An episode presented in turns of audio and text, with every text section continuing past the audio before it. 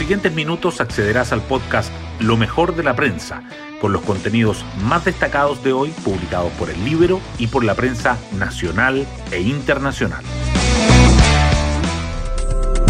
Buenos días, soy Magdalena Olea y hoy martes 7 de diciembre les contamos que el inicio de la vacunación de niños entre 3 y 5 años que comenzó ayer y el avance de la región metropolitana a apertura inicial son buenas noticias en medio de la pandemia de COVID-19.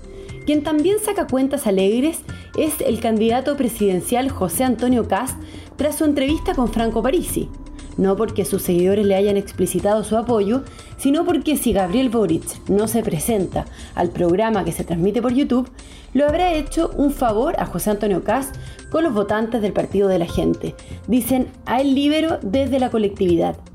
Mientras, ambas candidaturas siguen ajustando sus programas. Las portadas del día.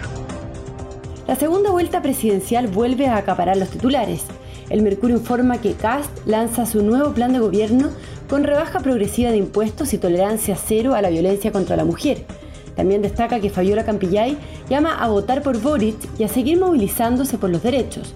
La tercera resalta la estrategia de los presidenciables de cara a las últimas dos semanas y el equipo económico de Boric propone acotar la reforma tributaria a cinco puntos del PIB en cuatro años. Diario Financiero subraya que Cast cuantifica en 8 mil millones de dólares su programa y que Boric modifica la gradualidad de la reforma tributaria. Mientras, el Libero entrevista al líder opositor venezolano Leopoldo López y remarca el día después de Bad Boys. La pandemia de COVID-19 también se mantiene presente. El Mercurio dice que toda la capital avanza a apertura inicial con mayores aforos en reuniones y en eventos, pese a la llegada de Omicron al país. La tercera agrega que comienza la vacunación a los menores de entre 3 y 5 años y Omicron en Chile, los escenarios posibles y las medidas que sugieren los expertos. Además, el Mercurio destaca que las telecomunicaciones, salud y construcción superan el nivel de empleo previo a la crisis de COVID-19 y que las solicitudes para las pensiones básicas alcanzan su punto más alto desde 2010 por los cambios legales y los retiros desde las AFP. Su foto principal es para más de 270.000 estudiantes que comienzan a rendir la prueba de transición universitaria. La tercera, por su parte, resalta que la moneda le pone presión a 17 proyectos de la agenda de seguridad a 13 días del balotaje. Que el Senado vota hoy el informe de comisión mixta sobre el matrimonio igualitario y que parlamentarios ven poco ánimo para el quinto retiro, pese a que el proyecto está listo. Hoy destacamos de la prensa. Cast lanza su nuevo plan de gobierno planteando una rebaja progresiva de los impuestos y tolerancia cero a la violencia contra la mujer. A primera hora de esta mañana, el candidato presidencial del Frente Social Cristiano realiza una actividad en su comando para anunciar las modificaciones al programa, que apuntan a los temas criticados durante la primera vuelta. Además de impuestos y género, se matizarán las propuestas sobre el Instituto Nacional de Derechos Humanos y Migración. Este programa tendrá un costo de 8 mil millones de dólares se espera recaudar 2 mil millones de dólares con cambios a exenciones. El equipo económico de Boric modifica la gradualidad de su reforma tributaria, pero mantiene la meta final de 8% del PIB. Tras incorporar a asesores de MEO y Proboste, aparte de asumir que la composición del Congreso obligará a grandes acuerdos, se acotó el objetivo de los cambios impositivos.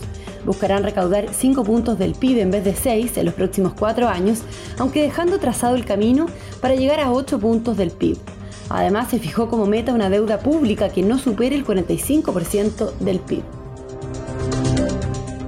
La región metropolitana avanza a apertura inicial en medio de la llegada de la variante Omicron al país. La capital ha mostrado una mejoría sostenida de las cifras de contagio durante las últimas semanas y por eso las autoridades decidieron que sus 52 comunas, junto con otras 22 en el resto del país, avanzarán a la cuarta etapa del plan paso a paso a partir de mañana. Los gremios de los eventos, gastronomía y turismo valoraron el anuncio, pero insistieron en la necesidad de ajustes a las medidas sanitarias.